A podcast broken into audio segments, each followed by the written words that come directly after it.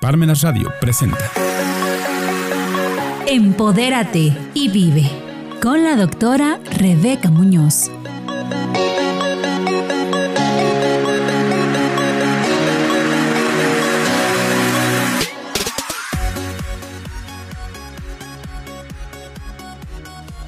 Hola, ¿qué tal? Muy buenos días. Estamos una vez más en otra emisión de Empodérate y Vive. Hoy estamos muy contentos porque tenemos una invitada de lujo. Ella es la doctora Georgina Hernández Contreras, que nos viene a hablar del tema educación financiera y el empoderamiento. ¿Quién es la doctora eh, Georgina Hernández Contreras? Ella es contador público, eh, tiene licenciatura en economía, una maestría en docencia universitaria, un máster en sociedad, cultura y economía china y un doctorado en planeación estratégica. Doctora, bienvenida. Gracias, doctora Rebe. Buenos, buenas este, tardes, días, no sé. Buenos días.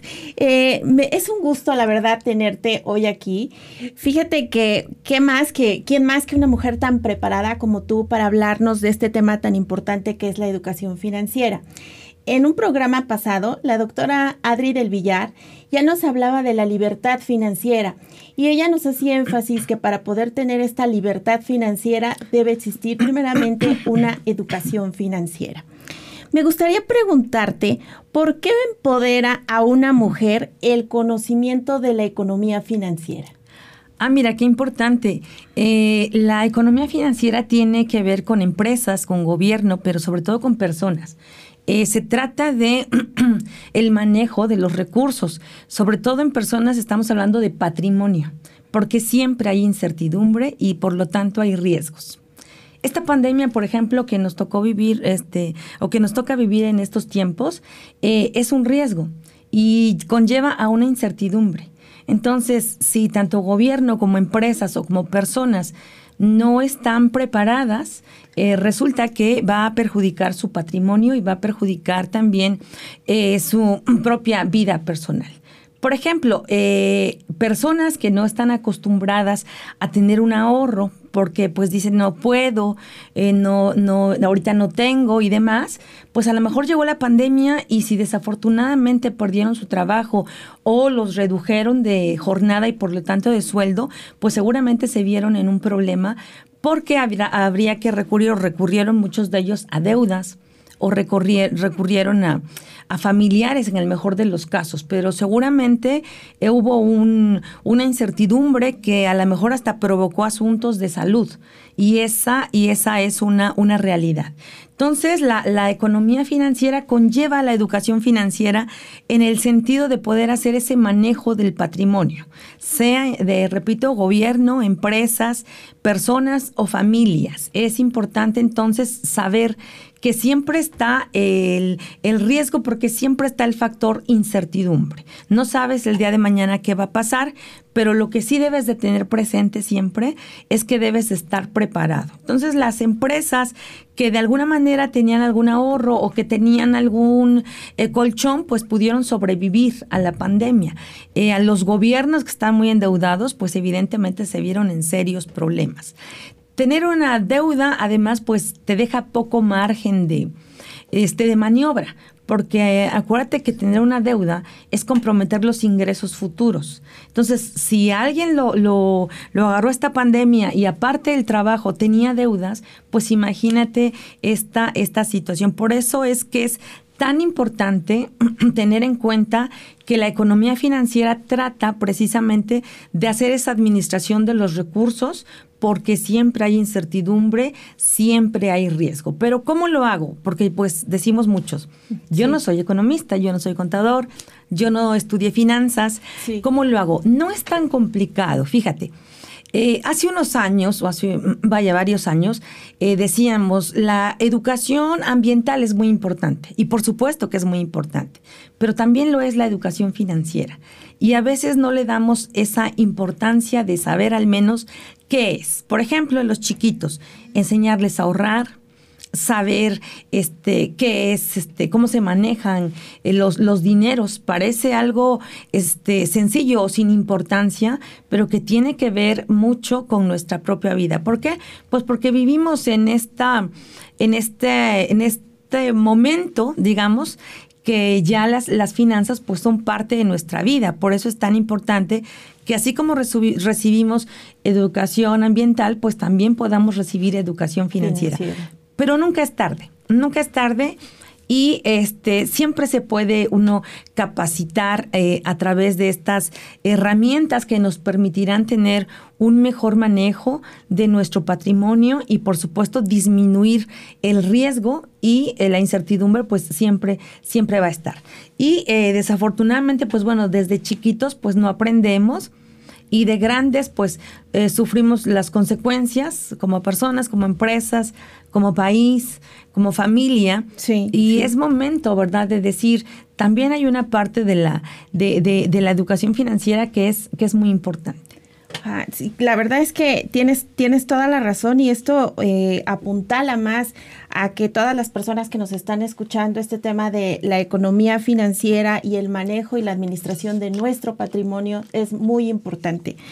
Oh, eh, doctora, ¿tú crees que existe brecha por género en la inclusión financiera? Desafortunadamente sí existe. Mira, la Comisión Nacional Bancaria y de Valores tuvo eh, hace dos años eh, un reporte acerca precisamente de cómo es por géneros esta situación de la economía financiera y de la educación financiera. Y sí, efectivamente, hay una, hay una brecha aún este, entre, entre géneros.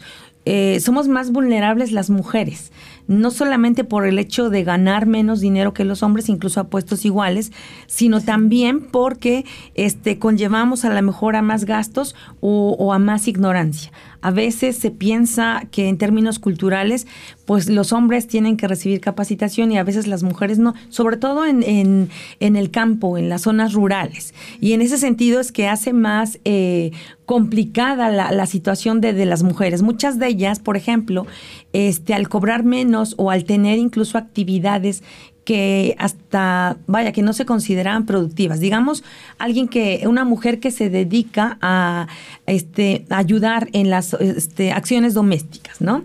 Y que a lo mejor no recibe su pago por medio de una nómina, por medio de una, este, con una tarjeta de débito, entonces ni siquiera tiene acceso al sistema financiero. Y entonces sí hay una exclusión más grande eh, para una brecha aún entre, entre hombres y mujeres. Las mujeres sí efectivamente tienen este mayor vulnerabilidad en esta en estas este, en estas situaciones de inclusión en las finanzas pero no nada más eso la encuesta nacional este de información financiera de 2018 también revela datos este preocupantes también por por género eh, como las mujeres pues al estar excluidas de estas de este sistema financiero pues son son más vulnerables no pueden acceder a servicios financieros eh, dentro de lo que es el sistema financiero y entonces pues hay cosas peores. Por ejemplo, alguien que no está en el sistema financiero no puede recurrir a un préstamo, este, digamos, del, del, del sistema financiero, que de por sí es caro. Digamos, de por sí son caros los préstamos personales en México, pero sale peor porque se van, por ejemplo, a empeños, por decir. Y la tasa de interés se eleva y entonces... Mm, sí, o sea, exacto. Entonces las vuelven más, más pobres, digámoslo así. Claro, más vulnerables. O sea, el hecho de ser mujer en un tema financiero sí te vuelve más vulnerable. Sí la sufrimos más las mujeres en ese rubro también. Sí, también, también en ese. A lo mejor este, no es tan grande como en algunos otros aspectos, pero por supuesto que también hay una brecha, este, por lo menos en nuestro país, acerca de, de esta inclusión este, financiera. Eh, doctora, ¿y, se puede ahorrar en la situación en la cual nos encontramos? Sobre todo las mujeres, ¿no? En este contexto en el que estamos, ¿tú crees que se puede ahorrar o cómo le debemos hacer? Eso es bien importante porque a veces pensamos que como no tenemos ingresos suficientes, pues a lo mejor no nos alcanza ni para la parte más primordial de nuestra existencia. Sin embargo, fíjate, eh, si te lo pudiera comentar haciendo un, este, un análisis entre lo que sucede en Asia Y lo que sucede en América Latina, porque no solamente en México, en América Latina, es que de pronto los latinos no estamos muy acostumbrados a ahorrar pero me parece que del otro lado hay este, ejemplos muy sólidos en que a lo mejor aún teniendo, eh, digamos, una, em, un ingreso no muy alto, sí se puede ahorrar. Los asiáticos tienen más esta cultura de sacrificar el consumo, ¿no? De, un poquito el, sacrificar la actualidad con miras a poder ese ahorro invertirlo. Así es, ¿no? De hecho, eh, te, te, comentaba, no es a veces que tengan muchos ingresos, sino es que a lo mejor sí están planeando para, para un futuro. Y ahí sí me parece que podríamos incluso, eh, vaya, tener algún aprendizaje al respecto. Entonces, por decirte algo, nosotros los latinos somos muy dados a las fiestas. Sí. Pero las fiestas son un eh, consumo no son una inversión. Claro, por supuesto, hay partes eh, que, les, que les llamamos, tenemos experiencias, pero a veces, por ejemplo, pues a lo mejor no queremos hacer una fiesta tan sencilla y queremos echar la casa por la ventana. Entonces, en vez de guardar a lo mejor una parte, pues resulta que hasta nos endeudamos para hacer ese tipo de gastos que son consumos son consumos de alguna manera, como dices, innecesarios. Vivo el momento. Exacto. Pero es solo un momento y de al otro día resulta que amaneces ya con una deuda, muy, muy feliz porque tuviste la fiesta, pero no hay algo, el ahorro para la inversión. Claro. Qué interesante porque también entramos este, en algunos temas hasta culturales, ¿no? es, es, la, idiosincrasia del latino.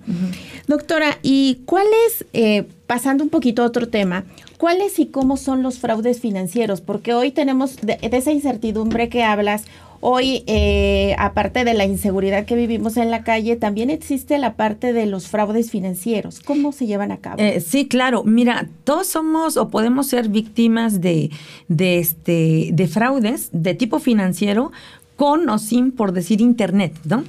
Por ejemplo, dice, ¿cómo es sin internet? Pues las llamadas telefónicas son, este, muchas de ellas pues son de delincuencia organizada para poder obtener algunos datos, ¿no? Este, estas llamadas de emergencia y demás, bueno, este, no necesitas internet, a lo mejor ni siquiera necesitas estar en el tema financiero y, y afectan tu patrimonio. ¿Sale? Entonces hay que tener mucho cuidado en qué llamadas recibes y qué números están y no, este, no confiarte tanto. La situación me parece no está para, para confiarse tanto en contestar este, este tipo de llamadas. Y a veces parece que, que, este, que, no, que son inofensivas o a mí no me va a pasar, pero te aseguro que pasa más de, de lo que uno se imagina. Ahora, en cuanto a tu patrimonio, pues se ve mermado por este tipo de, de acciones. Exacto. Ahora, dentro del sistema financiero puede ser que tú tengas o que cualquiera de nosotros tenga una cuenta bancaria y no necesariamente necesitas estar en internet, por ejemplo. Por eso este el Conducef las divide entre las que están dentro de internet y las que no. ¿Por qué? Pues porque a lo mejor vas al cajero, estás en el sistema financiero, pero alguien te está observando. Y eso, pues a veces no te das cuenta.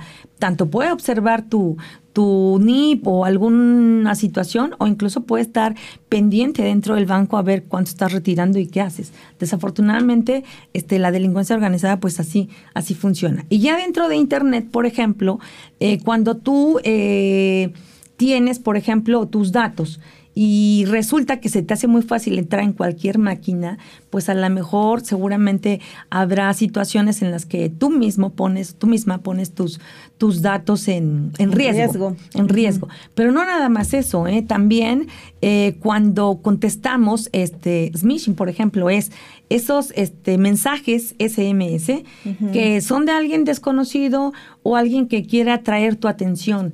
Este, y entonces tú dices, ah, es un tema que me interesa, y le das clic y a lo mejor te lleva a páginas fraudulentas o te descarga algunas, eh, pues algunos este, virus o algunos eh, robos de, identidad que al final pues repercuten en un fraude, ¿no? Sí, y, en tu patrimonio y exacto. En, tu, en, el tema financiero. Eh, justo lo que acabas de decir, ahora con Internet y con las aplicaciones y con las bancas en línea, hay que tener mucho cuidado porque de alguna manera pues traemos en, el celular, ¿no?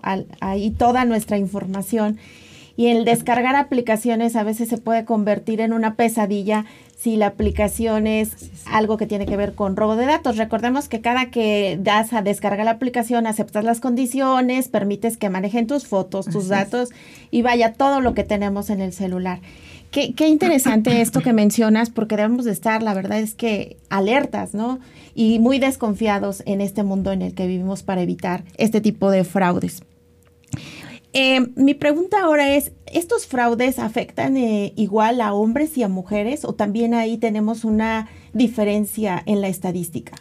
Hay una ligera diferencia en la estadística, pero este también este hay una hay una brecha por, por género hay este más vulnerabilidad también aunque sea ligera en estos en estos fraudes pero también a, mujeres. Sobre todo mujeres de la tercera edad o mujeres que, que ignoran muchas este muchos asuntos tecnológicos o algunos asuntos eh, digamos de sentido común. Préstame tu tarjeta este, de identificación INE este, o alguna situación de este, de este estilo, ¿no?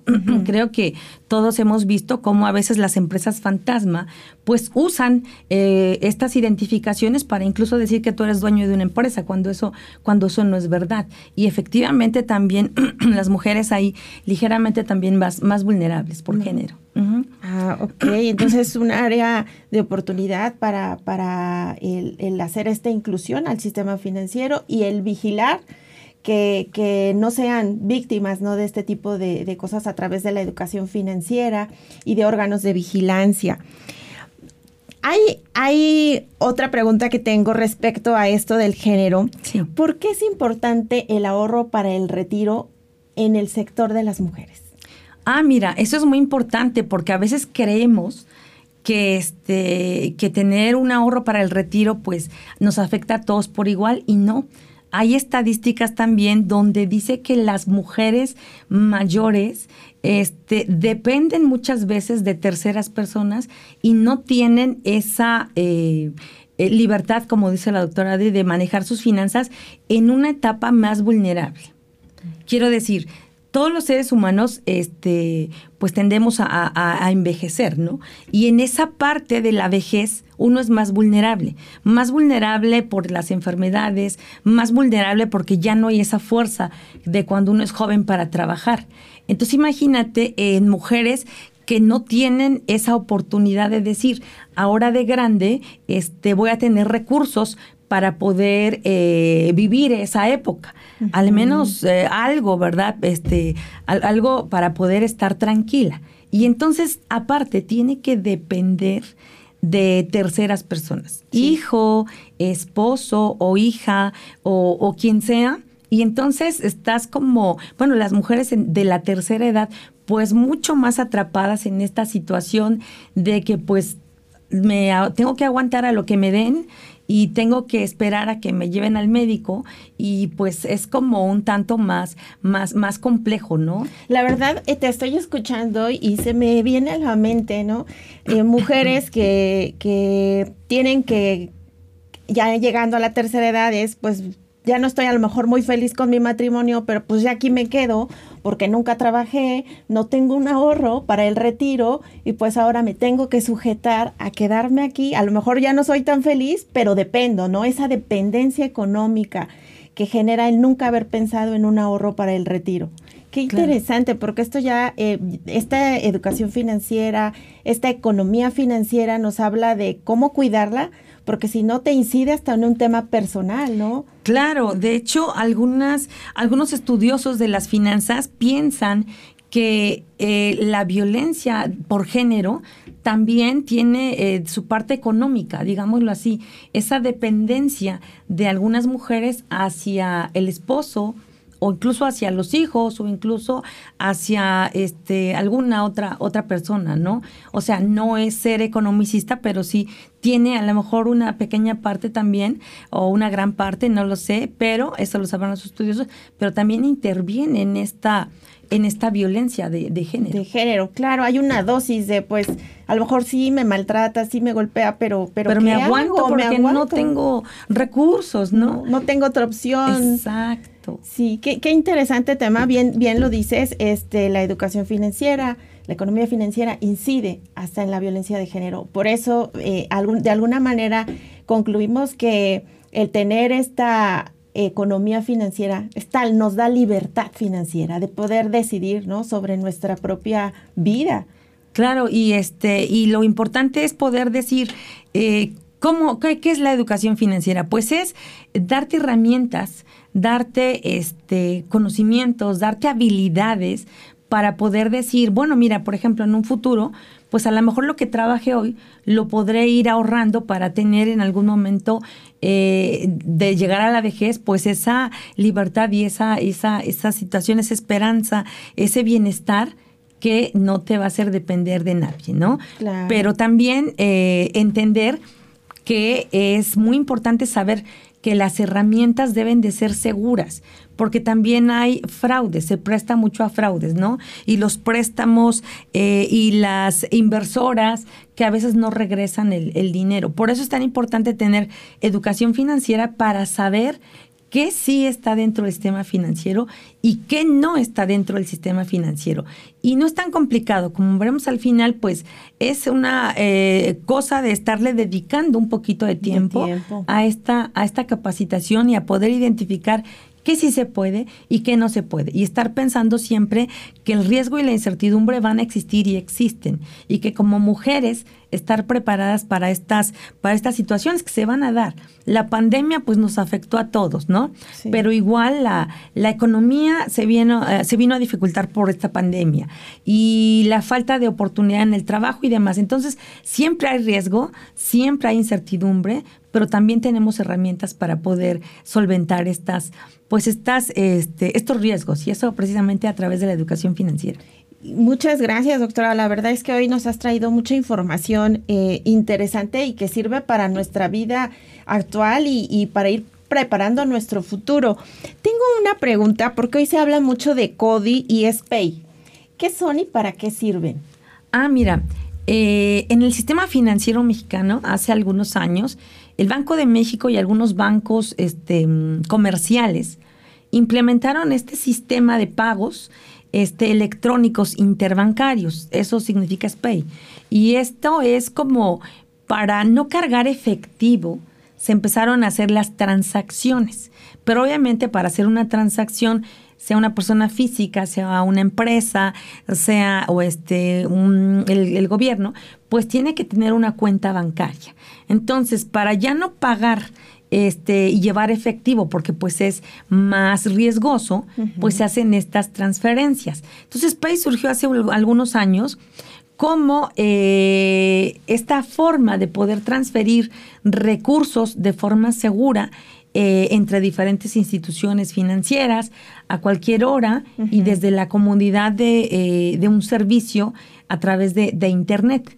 Esa fue la, eh, el primer acercamiento, digamos, que hace unos años hubo para eh, tener mayor, mayor seguridad. Y CODI literal es este cobro digital, eso significa. Y esto sí fue implementado no hace mucho, hace dos años, y lo que, eh, lo que, a lo que quien está dirigido es a, estos, a esta parte final del consumo. Por ejemplo, mujeres emprendedoras que tienen su negocio y que es muy chiquito, y que a lo mejor tienen más riesgo porque si cobran en efectivo, pues evidentemente este, está abierto el negocio a lo mejor y pues pueden ser vulnerables a pues a un robo o alguna situación de ese tipo. Entonces, lo que hace Cody es que aunque seas una pequeña empresa, tengas tu, tu cuenta bancaria y a través de este código, porque literal es un código de barras pero en dos dimensiones, puedas hacer estos, eh, estos pagos en, estas, eh, de estos servicios. Entonces, el de la, de la, mujer de la tiendita, la mujer de, de la verdulería, pues ya no necesita arriesgarse, porque aparte de todo, pues cuando ven una mujer en un negocio, pues sí como se vuelve más vulnerable. El CODI es una forma, digamos, mm, segura de hacer esos consumos pequeños. Por ejemplo, CODI está permitido hasta 8 mil pesos, porque pues es efectivamente para el consumo, para estos emprendimientos pequeños y para la parte final, que es la forma segura, digamos, de hacer esas transacciones más chiquitas. Entonces, con CODI yo puedo eh, llegar, pagar en todos los negocios pequeños. También el, microempresario puede recibir este, este pago. y de una forma fácil y segura. Claro, y siempre con una cuenta bancaria, porque... ¿Y CODI para el microempresario tiene algún costo como cuando la eh, tenían la terminal para que tú pudieras pagar en ese negocio o no tiene algún costo para el microempresario? No tiene un costo hasta cierto monto, te decía, hasta 8 mil pesos. Pero, este, vaya, en una, en una pequeña empresa, pues no se vende, digamos, tal, tal vez esa cantidad.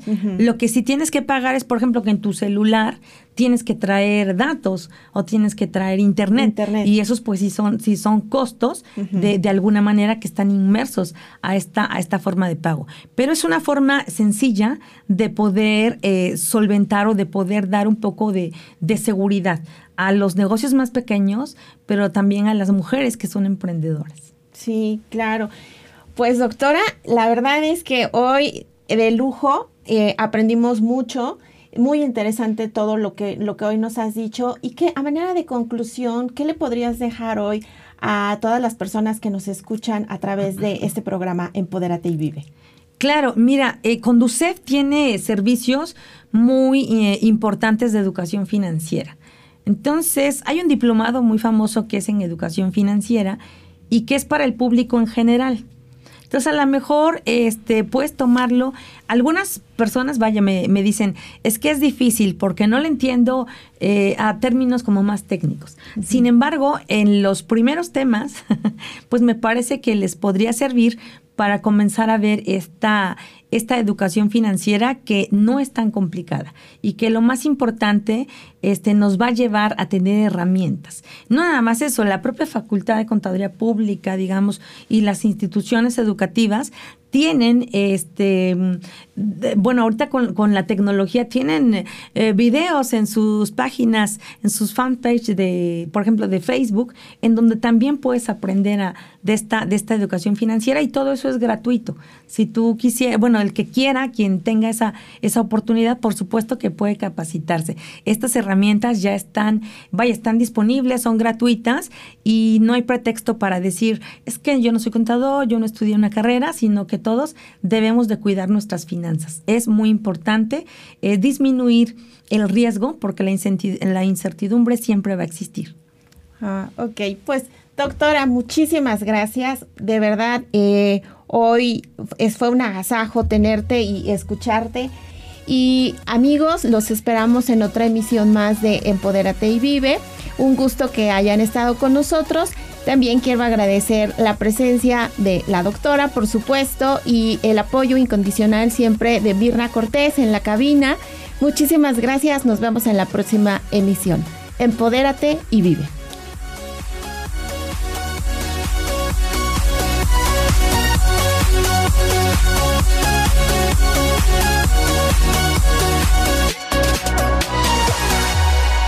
Parmenas Radio presentó Empodérate y vive con la doctora Rebeca Muñoz.